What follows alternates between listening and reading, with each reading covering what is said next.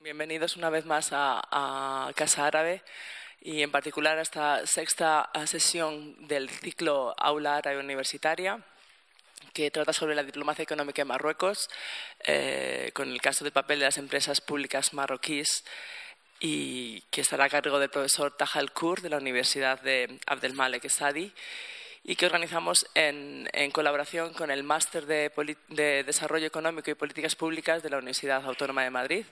Nada, simplemente da, tenemos también con, en representación del, del, de este programa de máster tenemos al profesor José María Mella, eh, profesor eh, emérito de, de, dicha universidad. Y nada, simplemente agradecerles a los dos estar aquí con, con nosotros. Es un placer teneros, teneros aquí, tratar el tema de, también de la diplomacia económica y el papel importante que está haciendo Marruecos en, en, toda, esta, en toda la región. Y, bueno, simplemente por mi parte recordaros que Aula Árabe Universitaria es un programa que tenemos, que hemos empezado este año de colaboración con las universidades, en las que, bueno, pues a propuestas de los de máster y grados, sobre todo son programas de máster, pero también hay programas asociados de grados, bueno, pues organizamos conferencias en, la, en función de la temática e intereses de cada, de cada máster. Y nada, simplemente agradecer a todos la participación, al profesor eh, José María Bella presentará al ponente, luego tendremos eh, su conferencia y abriremos también un, unos turnos de, de debate para, para, si tenéis alguna cuestión, alguna pregunta para, para el conferenciante. Nada, muchas gracias. Sí, buenas tardes a todo el mundo. Muchas gracias por estar aquí presente. La conferencia de hoy tiene un gran interés, un interés fundamentalmente derivado de la importancia de conocer el mundo árabe, fundamentalmente el norte de África, pero especialmente también, por qué no decirlo, el África subsahariana. Por dos motivos.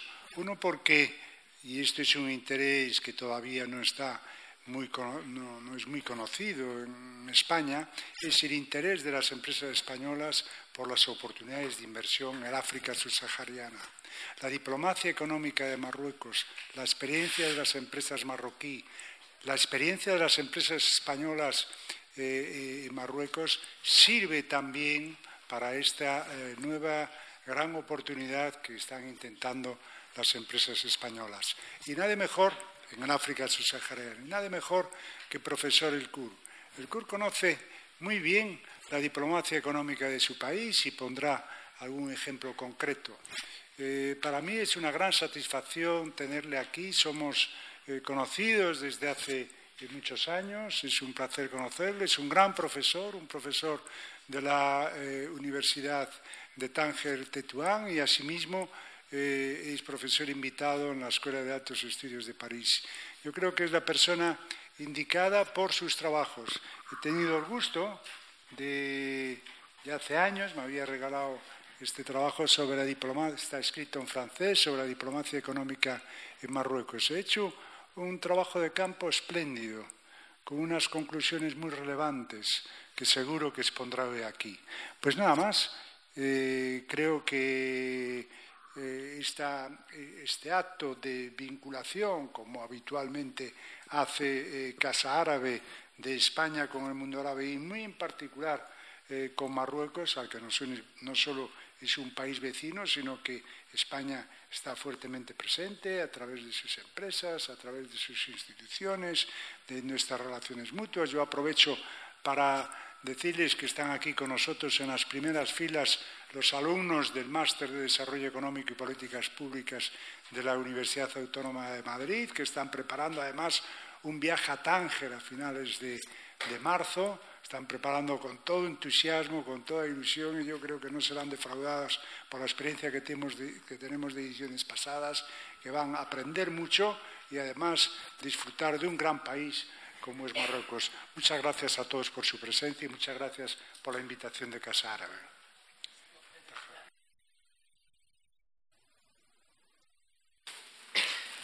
شكرا جزيلا أستاذي الفاضل خوسي ماريا على هذا التقديم الرائع فبدوري أجدد لك الشكر على إتاحة هذه الفرصة فرصة اللقاء بضيوف البيت العربي في هذا اليوم من أجل تقاسم مجموعة من الأفكار حول موضوع ذو شجون موضوع له راهنيته موضوع يرتبط بمجموعة من القضايا التي تقض مضاجع مجموعة من الفاعلين على مستوى داخل الدول وأيضا على مستوى العلاقات ما بين الدول والمجموعات. فشكرا جزيلا للبيت العربي على هذا البرنامج الرائع الذي يحاول أن يمارس نوعا من الدبلوماسية الثقافية نوع من الدبلوماسية أيضا العلمية نوع من الدبلوماسية القائمة على الرهان على المستقبل فالبحث والعلم والمعرفة والعمل الجامعي هو عمل يرتبط أساسا بالمستقبل من أجل صناعة مستقبل زاهر من أجل آه، صناعة مستقبل آه، متطور لمنطقتنا المتوسطية بشكل عام وللعالم بشكل اعم فما أحوجنا اليوم إلى علاقات متميزة بين الدول ولعل العلاقات التي تربط المغرب بإسبانيا هي من العلاقات المتطورة تاريخيا والتي تنبني على إرادة رسمية يتم التعبير عنها في كل مناسبة من طرف قادة الدولتين جلالة الملك محمد السادس نصره الله وأيده وأيضا الملك آه، ملك إسبانيا وهي فرصة بطبيعة الحال تمكننا من الحديث عن مجموعة من الرهانات ومجموعة من المعطيات ومجموعة من المفاتيح التي تمكن هذه العلاقة الثنائية بين المغرب وإسبانيا من أجل تطويرها ومن أجل أيضا السير قدما نحو رهانات مستقبلية. هذه الرهانات المستقبلية التي ترتبط بقارة اليوم ما أحوجها إلى التقدم وإلى التطور ما أحوجها أيضا إلى نماذج ناجحة وإلى نماذج قائمة على شراكات متينة. هذه الشراكات التي من شأنها أن تساهم في إنعاش المسارات التعاون المختلفة خاصة في المجال الاقتصادي. فالعلاقات بطبيعة الحال المغربية الإسبانية هي علاقات متميزة منذ سنوات ولعل إسبانيا تعد الشريك الأول للمغرب منذ تقريبا 2012 كانت دائما الشريك الأول في إطار علاقات ثنائية وأيضا في إطار علاقات متعددة الأطراف في العلاقة التي تربط المغرب بالاتحاد الأوروبي. فإسبانيا هي الواجهة الأساسية والمحورية التي يتعامل معها المغرب. والتي يعول عليها في مجموعة من القضايا. لذلك نشهد دينامية دبلوماسية آه، تعرف تطورا متتاليا من أهم ما أنجزته هذه الدبلوماسية المجلس أو إنشاء المجلس الاقتصادي المغربي الإسباني وهو إطار وهيكل من شأنه أن يعزز وأن يطور وأن ينتج نماذج مختلفة للتعاون بين البلدين. هذا التعاون الذي نريده أن يتحول إلى تعاون ثلاثي أو متعدد الأطراف ليس فقط في اتجاه الشمال ولكن أيضا في اتجاه الجنوب ولعل الدول الإفريقية اليوم في أحوج الحالات لنماذج تنموية متميزة. لذلك عمد المغرب منذ سنوات منذ حوالي عشرين سنة على تكثيف العلاقات مع الدول الإفريقية من خلال الزيارات آه، المتعددة التي قام بها الملك محمد السادس لمجموعة من الدول الإفريقية وأيضا من خلال عدد الاتفاقيات التي أبرمت في هذا الإطار والتي تناهز الألف اتفاقية وهو عدد يفوق بكثير ما تم إنجازه منذ استقلال المغرب إلى يوم إلى بداية الألفين. وبالتالي هذا الرهان وهذا التوجه المغرب نحو إفريقيا هو رهان أساسي وهو رهان مدروس وهو رهان يدخل في تصور استراتيجي واضح لدى المغرب. لكن هذا الرهان الذي وضعه المغرب لا يمكن أن ينجزه لوحده لا بد وأن ينجزه رفقة مجموعة من الشركاء.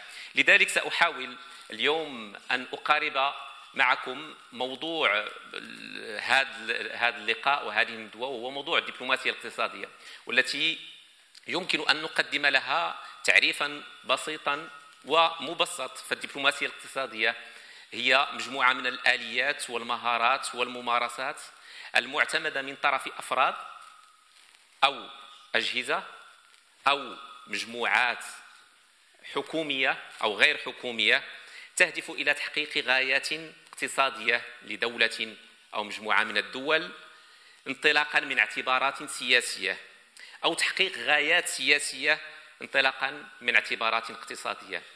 وبالتالي الدبلوماسية الاقتصادية هي هذه العلاقة التبادلية بين السياسي والاقتصادي. كيف يمكن أن نقيم نوع من التوازن بين هذه العلاقات السياسية والعلاقات الاقتصادية؟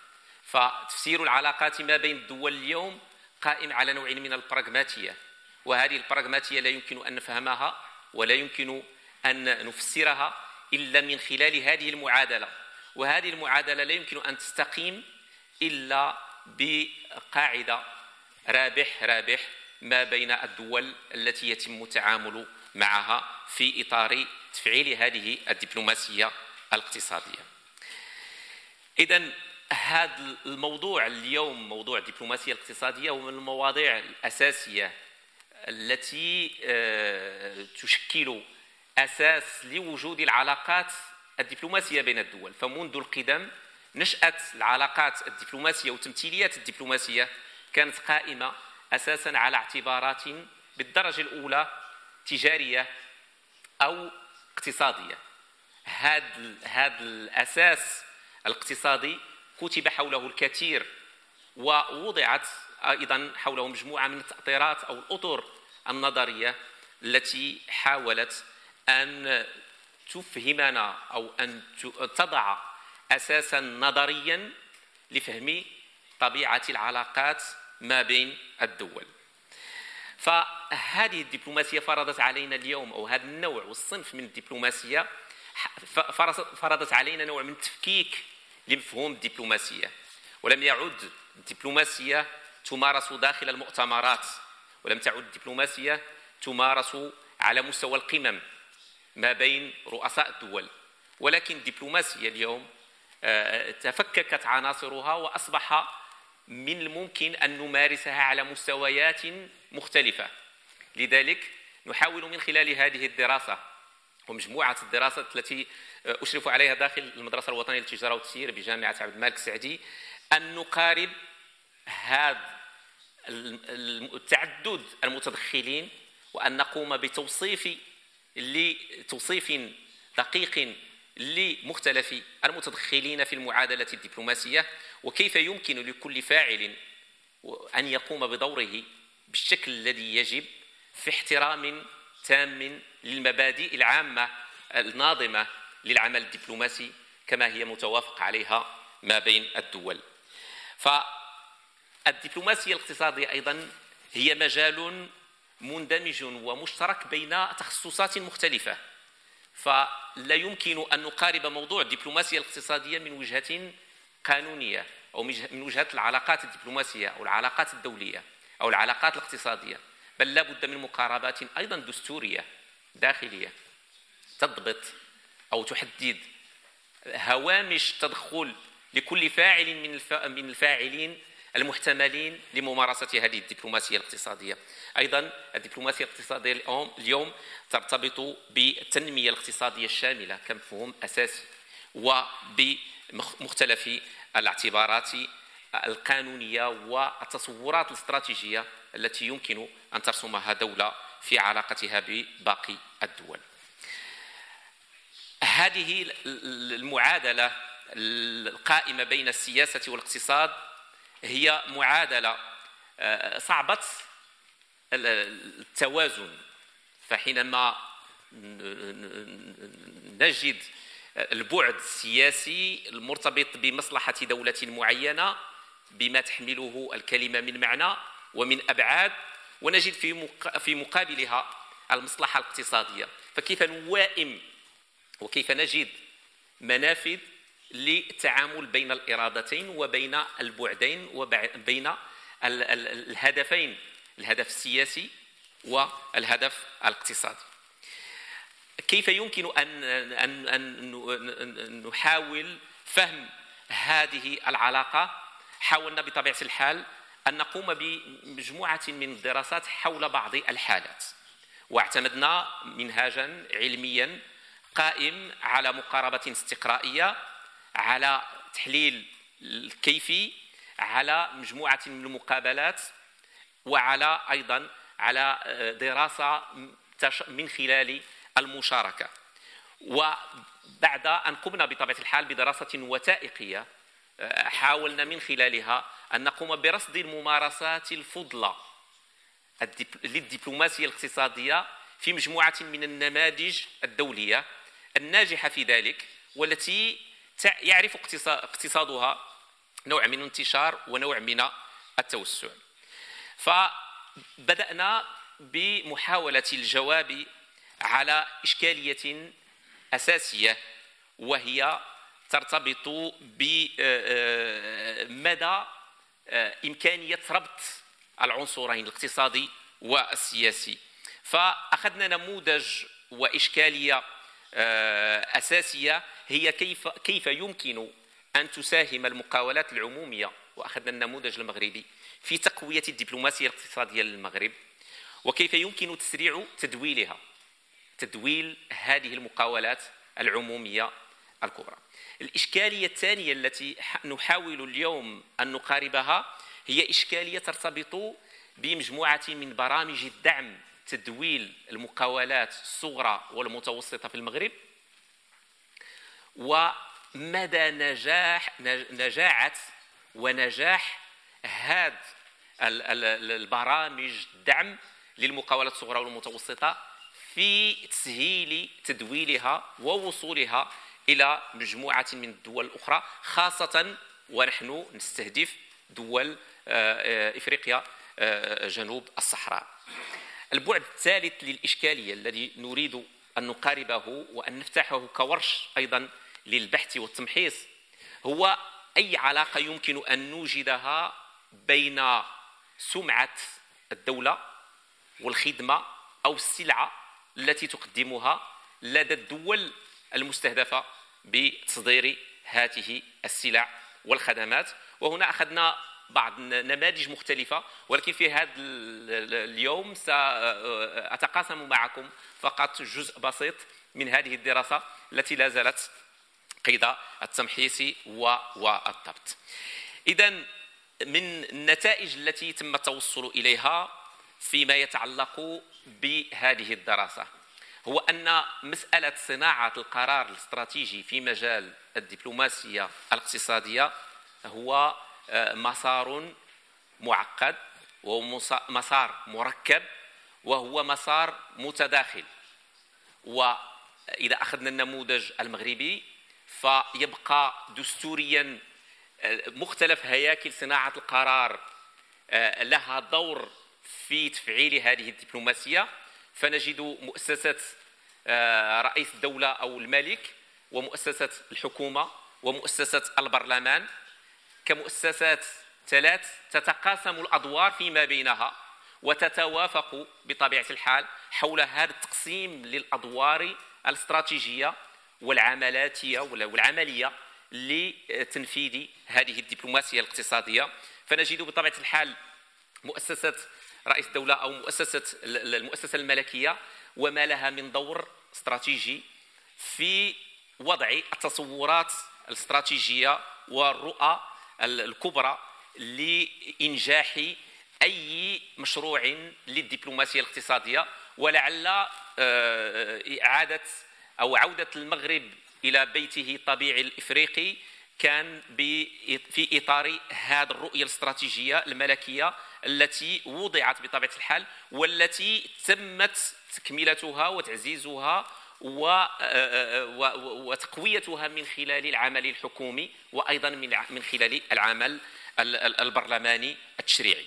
وهذه معادلة أعتقد أنها أساسية. بالإضافة إلى هذا المستوى الفوقي لصناعة القرار الاستراتيجي الدبلوماسي بشكل عام نجد مجموعة من المؤسسات التي رأت النور في آه، الفترة الأخيرة أو منذ سنوات وهي ترتبط بأدوار أو تقوم بأدوار تعد من خلالها تنفيذ هذه الرؤى الاستراتيجية التي يتم صناعتها على المستوى الفوقي من هذه المؤسسات نجد المجلس الوطني للتجارة الخارجية كما كمؤسسة استطاعت أن تقوم بمجموعة من الدراسات مجموعة من الآليات والأدوات وهذه الآليات والأدوات بطبيعة الحال لها آه، مكانتها ولها أهميتها في تسهيل تدويل مجموعة من المقاولات أو في تسهيل تصدير المنتج المغربي. كما تم آه، بطبيعة الحال الانتباه سنة 2017 إلى أهمية تجميع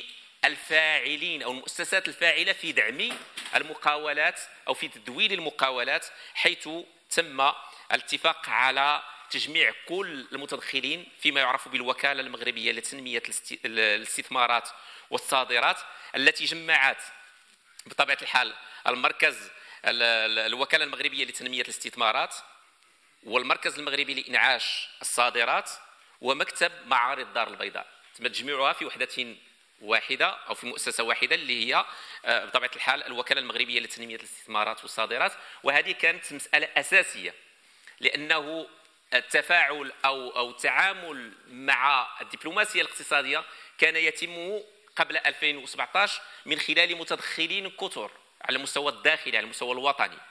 وبالتالي مبادرة هذه المبادره تجميع المؤسسات في مؤسسة واحدة سهل أو سيسهل أكثر على الراغبين في ممارسة هذه الدبلوماسية من المقاولات بطبيعة الحال بالدرجة الأولى من آه، آه، استقاء المعلومات أو الحصول على المعطيات بشكل أكثر دقة وأكثر آه، سهولة. وهذه الهيئات بطبيعة الحال تشتغل في تنسيق كامل مع وزارة الخارجية ومع أيضا ممثلي وزارة الخارجية على مستوى السفارات خاصة فيما يعرف بالمستشارين الاقتصاديين الذين آه، لها لهم دور مهم والذي يجب بطبيعة الحال في إطار البحث والتمحيص لا بد من إعادة النظر في أدوارهم ولا بد من تنشيط وتفعيل أدوارهم أكثر حتى تصبح أكثر فائدة في المستقبل.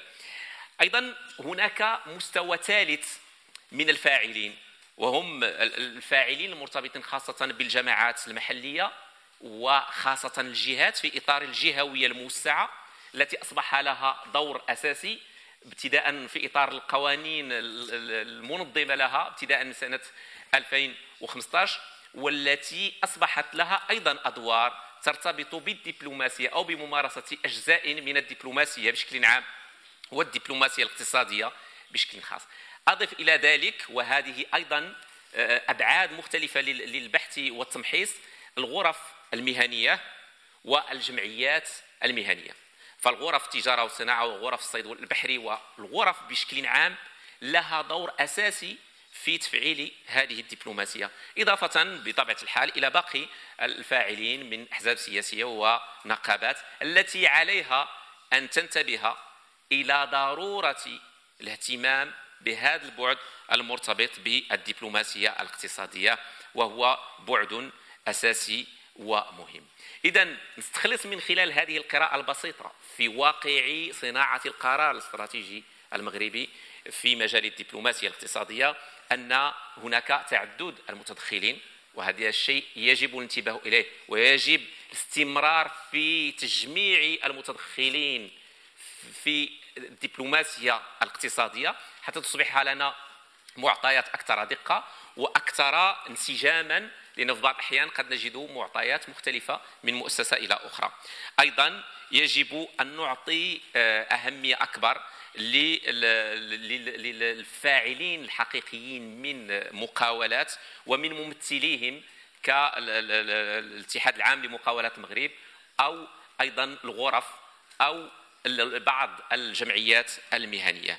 وكل ذلك من أجل تطوير المؤشرات العمل الدبلوماسي من أيضا تقوية الهيئات الوسيطة في خدمة الدبلوماسية ومن أجل تحقيق انسجام أكثر في خدمة الدبلوماسية بشكل عام. اذا حتى لا أطيل عليكم في هذه المقدمة وهي متضمنة وجزء منها متضمن في الكتاب الذي قدمه آه، الأستاذ خوسي ماريا. فانتقل إلى الإشكالات أو التي طرحناها في هاد هذه الدراسة. الإشكال الأول هو دور المقاولات العمومية المغربية في خدمة الدبلوماسية الاقتصادية.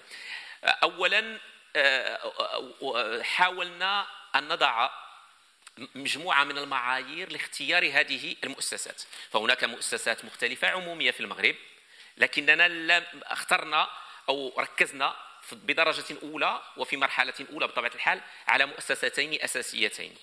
هي المكتب الشريف للفوسفات والمكتب الوطني للكهرباء والماء الصالح للشرب إضافة إلى مجموعة من المؤسسات الأخرى التي لم نتناولها لم نتناولها بعد بالدراسة. فعلى اعتبار أنها مؤسسات ذات قيمة مضافة مهمة وعلى اعتبار أيضا رأس المال المستثمر فيها هو مهم جدا وعلى اعتبار حضور هذه المقاولات في مجموعة من الدول الإفريقية وعلى اعتبار نجاح هذه هذه المقاولات أيضا على المستوى الوطني في تحقيق نتائج إيجابية. فوضعنا استمارة وتحدثنا في لقاءات بطبيعة الحال مع مختلف مستويات صناعة القرار داخل هاتين المقاولتين المكتب الشريف للفوسفات والمكتب الوطني للكهرباء والماء الصالح للشرب ف تحدثنا مع صانعي القرار وأيضا مع الأطر المتوسطة إضافة إلى مجموعة من الشركاء أو الأطراف المتعاملة مع هذه الشركات. فالمكتب الشريف للفوسفات هو أكبر فاعل عالمي في مجال الفوسفات. له 55 فرع على المستوى الدولي. يشغل حوالي 20098 آه، عامل ووفر 20098 منصب شغل أيضا المكتب الوطني للكهرباء والماء الصالح للشرب هو الموزع الرئيسي للماء والكهرباء وله فرعين في إفريقيا ويشغل أكثر من 17769 آه، منصب شغل. آه، بطبيعة الحال المقاربة أو التحليل آه، حاولنا أن يكون على مستويين. المستوى الأول هو المستوى الكلي والمستوى الثاني هو المستوى الجزئي. فعلى المستوى الكلي ركزنا على ما هو استراتيجي وعلى المستوى العملي وعلى مستوى التقييم والمراقبة. أما على المستوى الجزئي فركزنا أيضا وخاصة على الجانب التدبيري وعلى الاتفاقيات آه، والتعاقد الذي تقيمه هذه المؤسسات مع الدولة وأيضا الرؤية الاستراتيجية لهذه لهذه المقاولات. وصلنا إلى مجموعة من النتائج. هذه النتائج على المستوى الاستراتيجي آه، لاحظنا بأن هناك آه، بشكل عام على المستوى الكلي على مستوى المقاولتين معا لاحظنا بأن هناك غياب برنامج عمل استراتيجي أو سياسة عامة مهيكلة. لحد الساعة لم تستطع رغم أهمية هاتين المؤسستين المقاولتين العموميتين لم تستطع أن تقوم بصياغة تصور متكامل وتصور استراتيجي بعيد المدى لتدويل أنشطة هاتين المقاولتين في مجموعة من الدول الإفريقية. أيضا لم نلاحظ أو المؤسسات القائمة على دعم هاتين الشركتين لم توفر لحد الساعة دليل مرجعي وطني يؤطر عمل المقاولات العمومية على المستوى الدولي. هناك دلائل مرجعية على المستوى الوطني ولكن على المستوى الدولي لا نتوفر على ذلك. أيضا هناك آليات للحكامة لا تتماشى الرهانات المستقبلية المعلنة من طرف هذه المؤسسات خاصة في العلاقة بالجانب التدويلي على مستوى المصاحبة العملية لهذه المقاولات من طرف المؤسسات العامة الأخرى المشرفة على الدبلوماسية الاقتصادية. هناك غياب عمل حقيقي لمصاحبة المقاولات العمومية على مستوى توفر المعلومات والدعم والتمويل. أيضا على مستوى التنسيق والشراكة لم يتم الإشارة إلى أي تنسيق. وهذا مشكل كبير جدا بين المؤسسات العمومية التي تشتغل في الدول المستقبلة لها. بالتالي لا يوجد مثلا تنسيق بين المكتب الشريف للفوسفات والمكتب الوطني للماء والكهرباء والمكتب الوطني مثلا لارام مثلا لم لا يوجد تنسيق كبير جدا لأنه في التنسيق يمكن أن نربح مجموعة من النقاط في التدوين. أما على المستوى الجزئي هذا كان على المستوى الكلي. المستوى الجزئي فعلى مستوى الرؤية الاستراتيجية للمكتب الوطني للكهرباء والماء الصالح للشرب هناك غياب رؤية مهيكلة ومعلنة للتوجهات الاستراتيجية. بل هناك فقط آه، آه، استراتيجية أو أو أو تدخل يعني آه، مرتبط بقرارات غير ممتدة في في الزمن. أما بالنسبة للمكتب الشريف للفوسفات عكس المكتب الوطني للكهرباء والماء الصالح للشرب فهو يتوفر على رؤية واضحة على المستوى الدولي متميزة بالانفتاح والرغبة في المساهمة الفعالة في تطوير الإنتاجية الفلاحية بالبلدان الإفريقية بالتالي الفوسفات وخلق ثروة وخلق وتنميه الفلاحة هو رهان تم الإعلان عليه من طرف المكتب الشريف للفوسفات ويتم العمل عليه من خلال مؤسسة المكتب الشريف للفوسفات وأيضا من خلال المسؤولية الاجتماعية للمكتب. أيضا هناك على مستوى دائما الجزئي هناك على مستوى العقد برامج المكتب الوطني للكهرباء والماء الصالح للشرب له مجموعة من عقود برامج وذلك حسب طبيعة التدخل والدول الاستقبال والشريك المحلي والجهات الداعمة أو صناديق التمويل. وبالتالي هناك تنسيق مع كل المتدخلين في عملية تدويل هذا المكتب.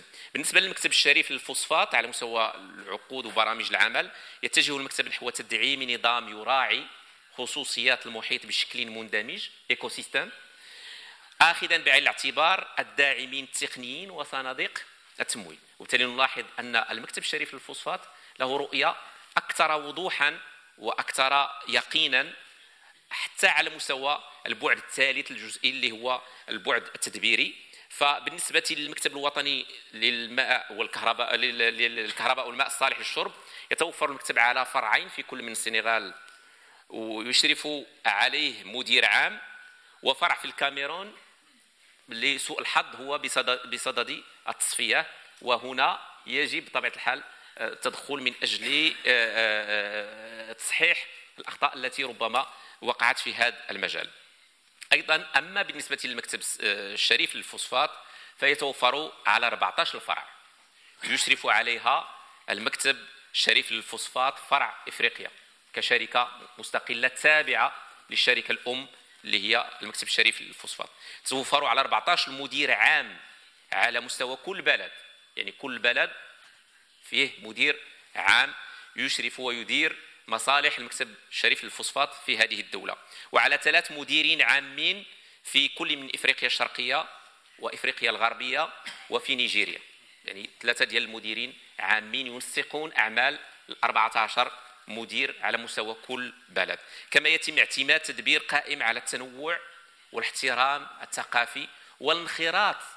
وهذه مسألة أساسية انخراط في برامج تنموية للدولة المستضيفة لاستثمار هذه الدولة. وهذا هذه مقاربة أعتقد أنها أساسية آه، وصل إليها المكتب آه، الشريف للفوسفات. إذا آه، هناك أرضية هناك مجموعة من المعطيات. المكتب الشريف للفوسفات اليوم يشكل نموذجا. هذا النموذج يجب الاهتمام به يجب العمل على مأسسة هذا النموذج والاستفادة منه بالنسبة لباقي المؤسسات العمومية. آه، أيضا لتدويل آثار إيجابية جدا على هذه الشركات خاصة المكتب الشريف للفوسفات بينما قد لا يكون له ذلك الأهمية المالية في بعض الحالات على اعتبار أن الاستثمار مثلا في الماء والكهرباء هو استثمار ذو يعني كلفة مرتفعة جدا.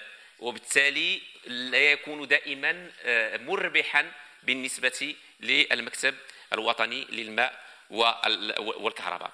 أيضا استطاعت هذه الشركات خاصة المكتب الشريف للفوسفات أن يقوي ممارسة داخل المغرب قوية وهذه الممارسة استطاع أن ينقلها إلى باقي الدول. وهذه مسألة أعتقد أنها أساسية ومهمة وتساهم في آه، آه، الرفع من تدويل هذا القطاع. إذا بالإضافة إلى المؤسسات العمومية التي هي محور تدخل في هذا اليوم سأضيف بعض أو قراءة في بعض برامج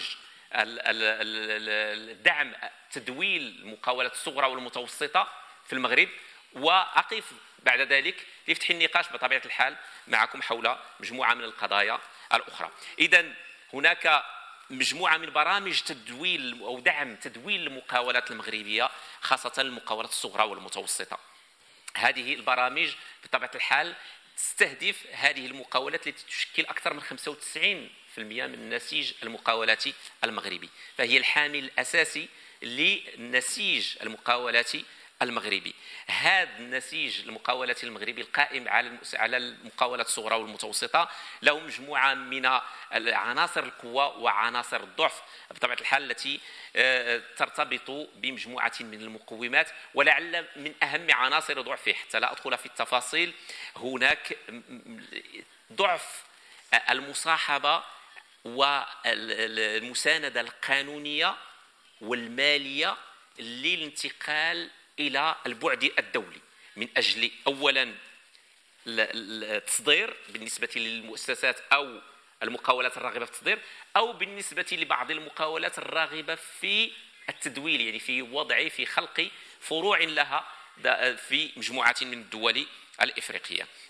فتشخيص صعوبات هناك مشكل يرتبط أساسا بربط العلاقات أو غياب أو ضعف آه، ربط العلاقات ما بين المقاولات المغربية المقاولات الصغرى والمتوسطة والمقاولات الأجنبية وأيضا صعوبة التمويل والأهم من ذلك هي المصاحبة التقنية والتدبيرية والقانونية للتدويل.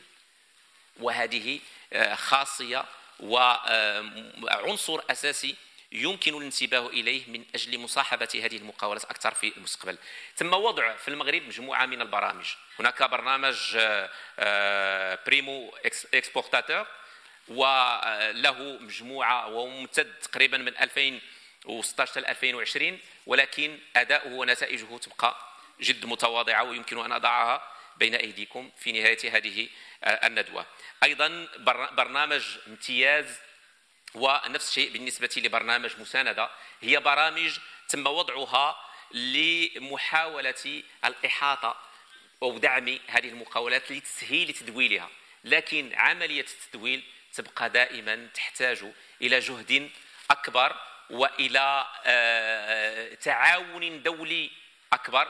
وهنا أفتح الباب وأعود إلى ما بدأ به آه، زميلي وصديقي العزيز خوسي حول آه، آه، إمكانية التعاون الإسباني المغربي من أجل آه، تدويل المقاولات المغربية والإسبانية في اتجاه الأسواق الأجنبية. ولعل الأسواق القارة الإفريقية اليوم هي أسواق تتيح الكثير من الفرص للتنمية خاصة وأننا نفكر في اعتماد مقاربة جديدة قائمة على قاعدة التعاون جنوب جنوب بدعم من الشمال وأيضا على قاعدة رابح رابح وهي قاعدة ذهبية لا يمكن أن نتخلى عنها في أي معادلة دبلوماسية سواء كانت رسمية أو آه، موازية.